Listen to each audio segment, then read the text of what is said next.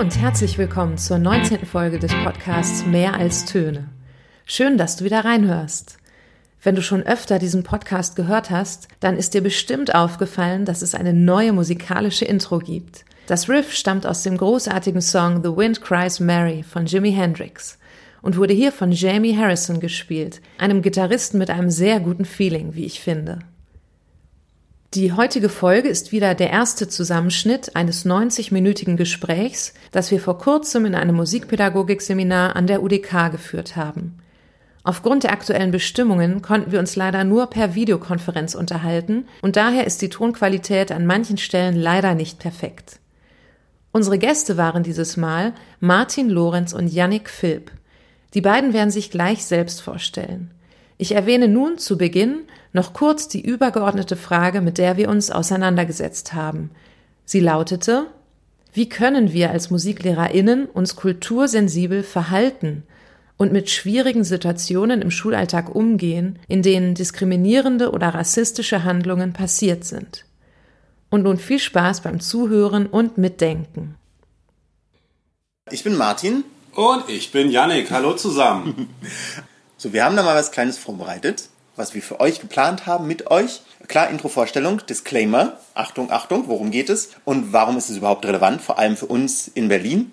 Dann der Text, den ihr vor einer Woche ungefähr gekriegt habt alle, wobei wir dann ein bisschen über Rassismus reden, weil ich will das gerne auch trennen. Kultursensibilität und Rassismus schwammt sehr zusammen, also es gehört ja auch zusammen irgendwo und ich denke, es ist sehr wichtig oder wir denken, es ist sehr wichtig, da genau rauszufitzeln. Was ist Kultur, was hat eher was mit Rassismus zu tun? Rassismus ist ein großes Wort, das werden wir kleiner machen, hoffentlich, beziehungsweise erträglicher machen in diesen anderthalb Stunden. Genau, Begriffe, Grundbegriffe haben wir uns rausgesucht, die wir definieren wollen und dann natürlich über die Perspektive der Betroffenen reden. Vornehmlich natürlich über die betroffenen Perspektive der schwarzen Bevölkerung, weil wir haben selbst sehr viele Erfahrungen gesammelt als schwarze Menschen. Wir sind oder wir werden nicht in Deutschland als weiß gesehen oder als asiatisch, sondern als schwarz und das ist auch eine spezifische Perspektive. Dabei können wir jetzt ein bisschen über uns reden. Ich bin Martin, ich bin Stimmbildner, habe angefangen mit Rassismus auseinanderzusetzen, weil das Ding ist, für uns ist Rassismus das größere Thema, weil wir beide deutsch sind und deutsch sozialisiert sind. Und Yannick kann noch mehr zu sagen zu Kultur und verschiedenen Kulturen, vor allem in der Schule, weil er unterrichtet auch in der Schule. Aber für uns ist das Thema meist mehr Rassismus als Kultur, weil wir eigentlich zur deutschen Kultur dazugehören. Und deswegen habe ich mich sozusagen mit dem Anderssein oder als anders gesehen werden und mit was ist meine Kultur, was ist nicht meine Kultur schon relativ früh anfangen müssen auseinanderzusetzen, so mit neun. Und seitdem habe ich das stetig irgendwie gemacht und in den letzten Jahren habe ich das sehr intensiviert und auch über Rassismus geschrieben und sehr viele Bücher gelesen und mein Hauptding ist aber Stimmbildner. Und ich arbeite sehr viel mit Körpern und mit Stimmen und mit Menschen und damit, wie man die Stimme und den Körper öffnet, sodass man sein ganzes Potenzial entfalten kann. Was charakterbildnerisch auch ineinander spielt, Stimmbildung und Charakterbildung. Das ist mein Background. Dankeschön. Yannick Philipp. Auf der professionellen Ebene arbeite ich als äh, PKB-Lehrkraft aktuell an der äh, Johanna Eck Schule in Tempelhof. Die seht ihr im Hintergrund. Genau, und wie Martin schon sagt, ne, das ist eine, ja, wirklich eine sehr diverse Schule, so was die kulturelle Ebene angeht. Ähm, die Schulgemeinschaft insgesamt sehr herausfordernd. Eine große Heterogenität, um es mal so zu nennen. Ich bin außerdem seit Anfang des Jahres studentischer Mitarbeiter am BIM, also dem hochtrabenden, vom Namen her, Berliner Institut für empirische Integrations- und Migrationsforschung und arbeite dort meiner Chefin, der Tina Nobis, in der Abteilung Sport, Fußball und Soziologie zu. Und eigentlich befinde ich mich gerade auch noch in meinem Masterstudium an der Humboldt-Universität. Also ich bin eigentlich auch, so wie die meisten von euch wahrscheinlich, gerade dabei, mich ins Lehramt reinzuarbeiten und habe aber auch schon ein bisschen vorgeprescht. Zu meinem Background habe ich auch noch ein paar Sachen vorbereitet. Ich habe, äh, wie ihr vielleicht auf der linken Seite auch schon gelesen habt, vier Jahre im Berliner Zoo gearbeitet und habe dort Führungen gegeben. Ich war drei Jahre lang hier in Berlin tätig im Dienste des Polizeipräsidenten tatsächlich. War auch eine spannende Erfahrung. Ich habe viel, viel, viel gelernt in der Zeit. Ich möchte diese Zeit überhaupt nicht missen, weil sie mich zu dem gemacht hat, der ich bin. Ich habe viel über meine eigenen Rechte und Pflichten gelernt, aber auch über die der anderen. Und außerdem auch noch viel so im Subtext mitgekriegt, was spannend war. Und ich nehme auch gleich noch eine Sache vorweg, weil es ja sowieso im Ankündigungstext schon so vorauskam. Mein werter Herr Vater, der kommt aus der Republik Tschad, also nördlich vom Kongo, östlich von Niger und Nigeria. Ein sehr, sehr großes Land, dreieinhalb Mal so groß von der Fläche her wie die Bundesrepublik Deutschland. Mittlerweile roundabout 15 Millionen Einwohnerinnen. Nur damit ihr schon mal so ein bisschen die Perspektive kennt, aus der ich ja auf unser heutiges Thema schaue. Meine Mutter, dazu habe ich jetzt nicht noch extra ein Bild gemacht, die kommt aus Schleswig-Holstein. Ich denke, da wissen die meisten, wo es liegt. Das ist vielleicht auch interessant. Mein Papa ist auch Afrikaner aus Tansania. Das ist ein bisschen weiter südlich auf dieser Karte. Ich habe leider keine Karte vorbereitet, auch weil ich kein Foto habe von meinem Vater. Gibt es einfach nicht. Anderthalb Mal so groß ist äh, Tansania wie Deutschland. Und mein Papa und Tansania, die Background-Geschichte ist, wir waren Ostdeutsche, meine Mama, und Tansania war sozialistisch. Wir sind beide hier in Berlin aufgewachsen, ich im Osten, Yannick im Westen und dann hat es auch bald nicht mehr Osten-Westen gehießen, aber man hat natürlich noch die ja, Nachwehen davon gespürt. Vor allem ich, weil ich war auf der staatlichen Ballettschule Berlin und da gab es sehr viele traditionelle LehrerInnen, die sehr traditionell unterrichtet haben. Bei dem Thema kultursensitiv und vor allem auch Rassismus, wo, was wir heute thematisieren werden, kommen oft starke Gefühle rauf, kommen, kommen auf. Oft auch sehr beklemmende Gefühle. Diesen Gefühlen müssen wir Raum geben. So, weil wir wollen diese Gefühle insofern bearbeiten, dass wir ihnen so viel Platz geben, dass wir sie abbauen können. Denn das ist eines der Dinge, die ich sehe in Deutschland, dass wir noch relativ am Anfang stehen mit einer öffentlichen Debatte über das ganze Thema, also spezifisch Rassismus. Ne? Kultursensibel haben wir schon viel geredet, aber dass, dass dieses äh, Thema vor allem Rassismus sehr mit sehr schweren Emotionen verbunden ist aus natürlich verständlichen Gründen. Aber um noch mehr diese strukturelle Ebene dessen aufzulösen, ist es wichtig, dass diese krassen Gefühle keine Blockade werden, keine Schranke. Und oft habe ich die Erfahrung gemacht, dass es zu einer Art Mauer sogar wird, die, die eine Abgrenzung ist, dass, dass man gar nicht darüber reden kann, wie ja zum Beispiel im Text, dass es irgendwie ex entweder explodiert oder total totgeschwiegen wird. Und ich denke, es ist ganz wichtig, dass diese Gefühle nicht unterdrückt werden, aber abgebaut werden durch halt diese Kommunikation. Zweitens, wir haben keine Patentlösung. So, wir haben nicht eine Lösung für alles. Im Gegenteil, was mir ganz wichtig ist zu kommunizieren, ist, dass es wirklich super individuell ist. Jede Situation muss man wirklich hingucken und äh, wirklich gucken, okay, was ist jetzt in dieser Situation und wie kann ich einen Konflikt, wenn ein Konflikt entstanden ist, und darum geht es ja meist, lösen. Genau, dafür gibt es nicht eine, sondern ganz, ganz viele und man kann sich aus meiner Perspektive nur Wissen aneignen, um dann individuell reagieren zu können auf die bestimmten Situationen. Das kann sein, dass ihr am Ende unserer heutigen Veranstaltung viel mehr Fragezeichen habt, als, als vorher da waren. Dass ihr, dass ihr viel mehr Probleme seht, dass ihr viel mehr Baustellen seht, als vorher da waren und euch denkt, oh, was war denn das jetzt für ein Scheiß? Also ne, 90 Minuten werden halt leider Gottes nicht ausreichen, um dieses riesengroße Feld zu beackern. 90 Stunden, 90 Tage, 90 Jahre würden wahrscheinlich nicht ausreichen. Unsere Ziele sind vor allem das Bewusstwerden. Bewusstwerden von Stereotypen, denn Stereotype sind überall. Jeder Mensch hat verinnerlichte Stereotype über irgendwelche anderen Menschen, über irgendwelche Charaktereigenschaften von anderen Menschen und daraus auch Vorurteile. Und diese Vorurteile, die meist sehr unterschwellig sind, so kein Mensch will ein böser Mensch sein, aber derer ist es mir ein Anliegen, mir selbst bewusst zu werden. Und ich weiß, dass wenn wir als Gesellschaft uns mehr und mehr unsere eigenen Vorurteile bewusst werden, dass wir sie auflösen können, dass sie keine, kein großes Hindernis mehr darstellen für uns und für euch, ne, für, für uns alle. Und das durch eine fortlaufende Selbstreflexion. Mit dem Thema äh, verschiedene Kulturen treffen aufeinander habe ich die Erfahrung gemacht, ich habe auch ein Auslandsjahr gemacht in Westafrika, in Burkina Faso und Ghana, dass man ständig sich selbst reflektieren muss, um klarzukommen. so. Und auch seine eigene Kultur. Denn mein Deutschsein und meine deutsche Kultur wurde mir erst wirklich bewusst, als ich in Afrika gelebt habe. So davor dachte ja. ich immer, ich bin der kleine Afrikaner, weil alle gesagt haben, ja, du und deine Kultur und so. Und da ist mir aufgefallen, wow, ich bin der Deutsche. So, und auf einmal war ich der Weiße. Wo wir auch schon bei dem Thema sind, schwarz-weiß. So, was ist äh, hinter diesen Bezeichnungen? Denn es ist hinter diesen Bezeichnungen keine Hautfarbe, sondern eine Erfahrung. Und das ist relativ komplex, denn schwarze Menschen, ich rede jetzt erstmal von Schwarzen und Weißen, weil das ist sehr offensichtlich.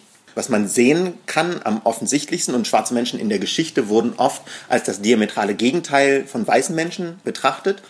Äh, haben eine, einfach eine andere Erfahrung in der Gesellschaft, wenn wir uns äh, durch das Leben bewegen, als wenn man weiß ist. Und das ist mir aufgefallen in Afrika, als ich auf einmal als weiß galt. So, dass es halt nicht wirklich um die Farbe meiner Haut geht, sondern um das Konstrukt, was Menschen sehen und auf mich projizieren, was nicht unbedingt was mit mir zu tun hat, sondern der Geschichte unserer Menschheit, was da passiert ist.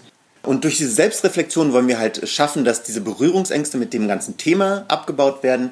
Und die Relevanz des Themas ist vor allem in Berlin ja offensichtlich. Martin und ich, wir sind seit geraumer Zeit in so einem ja, kritischen Kontext unterwegs. Wir haben da schon viele, viele Gespräche drüber geführt und es, also es gibt nichts, was uns da an der Stelle vom Hocker hauen kann. Also seit, seit, seit, wir, wir, wir wollen, dass ihr reflektiert. Reflektiert. Um uns schon vor der Seminarsitzung zum Nachdenken anzuregen, hat Martin eine Geschichte ausgewählt, die wir lesen sollten. Du wirst diese Geschichte gleich hören, damit du dem Gespräch danach gut folgen kannst. Martin hat uns vorher eine Aufgabe mitgegeben. Wir sollten beim Lesen darauf achten, welche Gefühle und Reaktionen bei uns persönlich auftauchen, wenn wir diese Geschichte lesen. Du kannst nun auch gern dich selbst beobachten, während du Martin zuhörst. Was geht in dir vor? Dies ist ein Auszug aus dem Text Die R-Wort-Bombe oder Jetzt bin ich aber tief verletzt von Zeppo Bollwinkel aus dem Buch Exit Racism von Tupac Ogette. Vor zwei Wochen kommt mein nicht mehr ganz so kleiner wutschnaubend nach Hause. Er berichtet, dass er heute in der Schule den DAZ-Test absolvieren musste. DAZ? Bei mir dauert es etwas, bis es mir dämmert. Deutsch als Zweitsprache, DAZ. Ich habe mir gleich gedacht, dass du darüber sehr wütend sein wirst.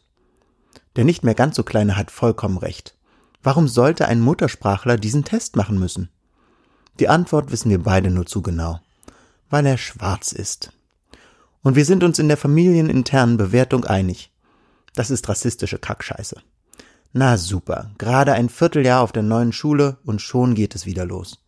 Ich befrage meinen Sohn ausführlich zu der Situation.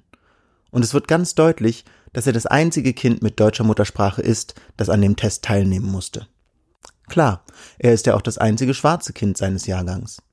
Der nicht mehr ganz so kleine denkt noch den ganzen Tag darüber nach. Könnte es sein, dass es doch an seiner mangelnden Rechtschreibung gelegen hätte? Nein, er ist sich ganz sicher, darum ging es nicht. Denn dann hätten auch A und B und C diesen Test absolvieren müssen. Mussten sie aber nicht. Natürlich, denn sie sind weiß. Nach einem langen Telefonat mit meiner Frau, die gerade weit weg ist, schreibe ich eine Mail. Auch der nicht mehr ganz so kleine will, dass ich etwas unternehme. Er will die Zuordnung schwarz, gleich nicht deutsch, gleich nicht des Deutschen mächtig, nicht auf sich sitzen lassen. Es empört ihn, dass er schon während des Tests protestiert hat, aber ungehört blieb. Mein Sohn liest die entstehende Mail und fühlt sich von ihr vollständig vertreten. Das ist sehr wichtig, denn es ist seine Schule, es sind seine LehrerInnen. Er muss entscheiden, wie viel Widerständigkeit er ihnen entgegensetzen kann und will. Ich schreibe in scharfem Ton. Nach Süßlichkeit ist mir nicht zumute. Aber ich überlege sehr genau, an wen ich adressiere und wie ich in dem Schreiben einordne und bewerte. In meiner Analyse handelt es sich um einen Fall von institutionellem Rassismus, geschuldet dem strukturellen Rassismus, von dem Schule in Deutschland ein Teil ist. Deshalb schreibe ich an die Leitung der Schule, die die Verantwortung für die Institution hat. Ich schildere den Vorfall und fordere eine Entschuldigung. Ach ja, ich benenne das Ganze auch, und dabei benutze ich das schreckliche R-Wort. Und tatsächlich wage ich es auch noch, den Standard-Disclaimer genervter und von Ohnmachtserfahrungen geprägter Eltern unter den Text zu setzen. Wir behalten uns vor, diesen Briefwechsel gegebenenfalls zu veröffentlichen. Aufruhr in der Schule. Nur drei Tage später sitzt mir ein erlesenes Angebinde aus sieben hocherregten weißen Vertretern der Schule gegenüber. Topic?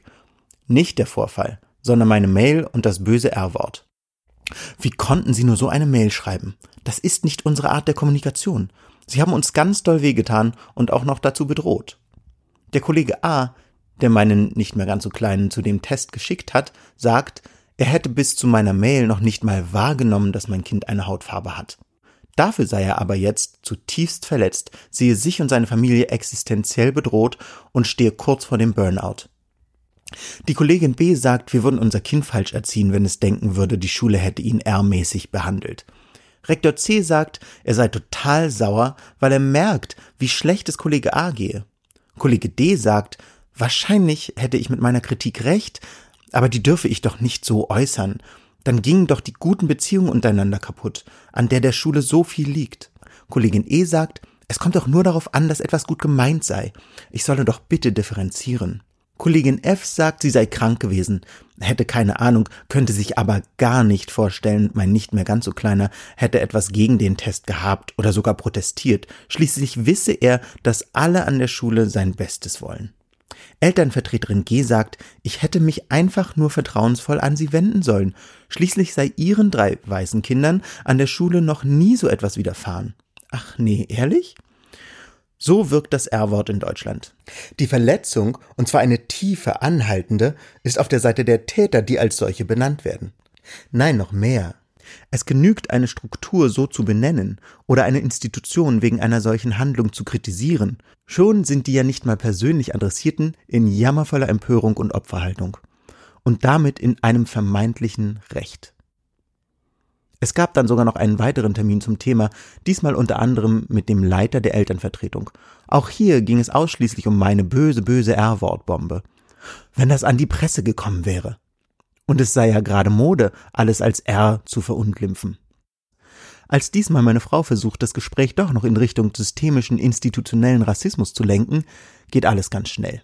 Sofort ist jemand wieder ganz doll verletzt, und das R-Wort darf auch meine weiße Frau nicht so einfach sagen. Für uns der absolute Höhepunkt ist dann dies. Trotz alledem wolle man unser Engagement als Eltern so gerne für die Schule nutzen und deshalb an uns die Einladung, gemeinsam mit Ihnen darüber nachzudenken, wie die Schule etwas kultursensibler werden könnte. Kultursensibler? Unser Sohn ist deutscher Himmelherrgott. Im Seminar hatten die Studierenden ein wenig Zeit, sich über diese Geschichte auszutauschen.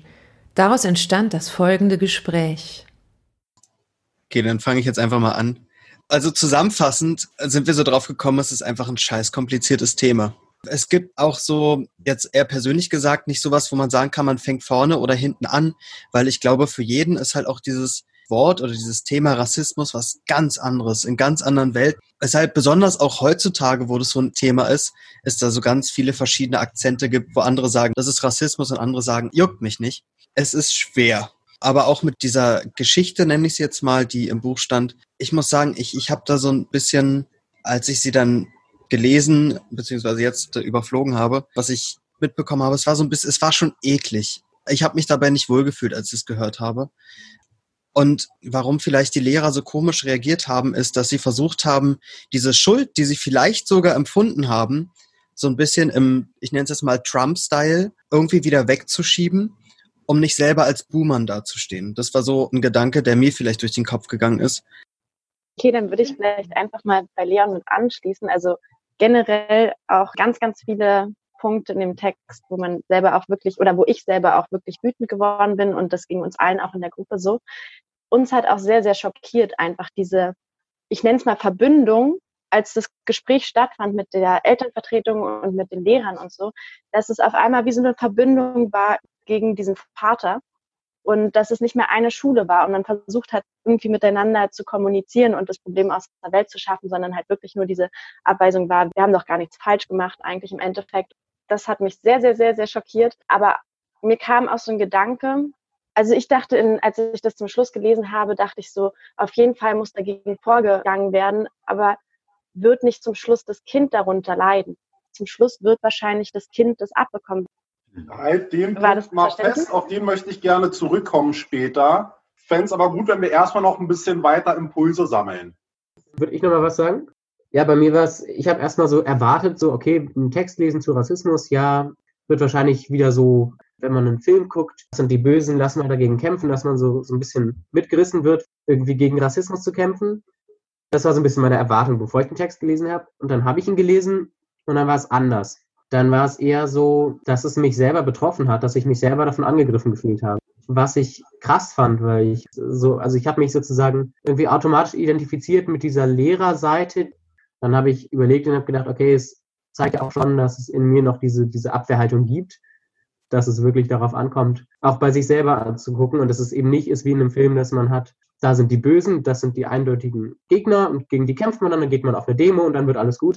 Ja, und wir haben in der Gruppe dann auch nochmal vor allem über diese, dieses Schuldempfinden geredet. Darüber haben wir uns unterhalten. Cool, danke für deine Ehrlichkeit.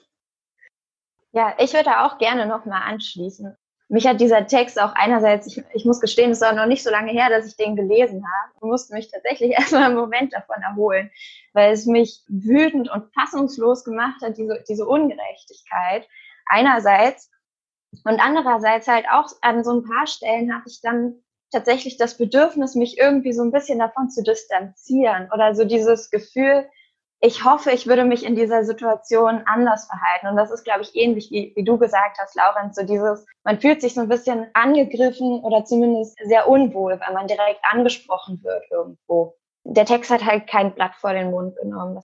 Eine Sache, die wir in der Gruppe auch noch so ein bisschen angekratzt haben, also ein bisschen das Thema, ob wir uns überhaupt ein Urteil über, wo fängt Rassismus an oder wo muss man sich angegriffen äh, fühlen, ob wir uns da überhaupt ein, ein Urteil drüber bilden können, sag ich mal, als Weiße. Also ob uns da überhaupt ein Urteil drüber zusteht.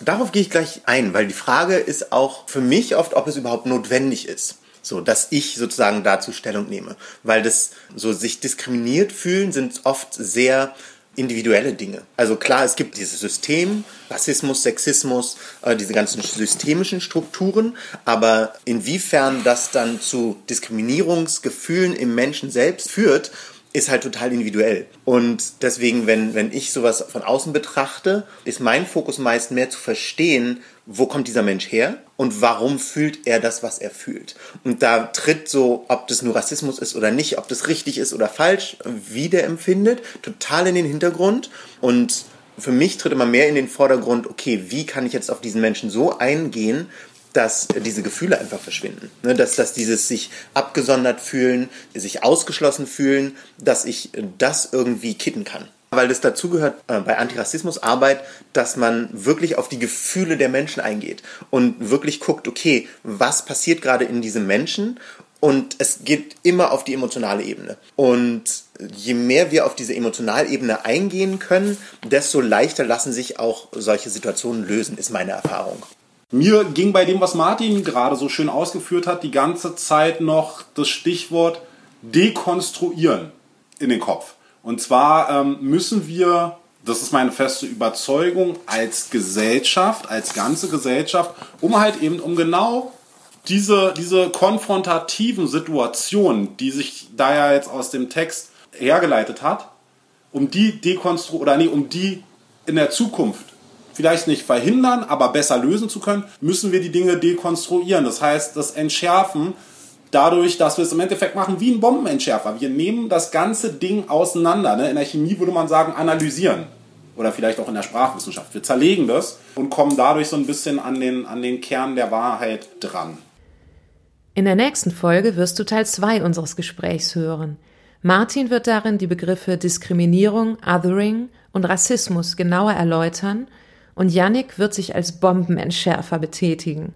Es bleibt also spannend und wir freuen uns, wenn du in circa ein bis zwei Wochen wieder dabei bist. Wir freuen uns auch über Kommentare auf dem Blog www.mehralstöne.de. Töne mit Ö geschrieben. Bis dahin wünschen wir dir viel Freude beim Musik machen und unterrichten.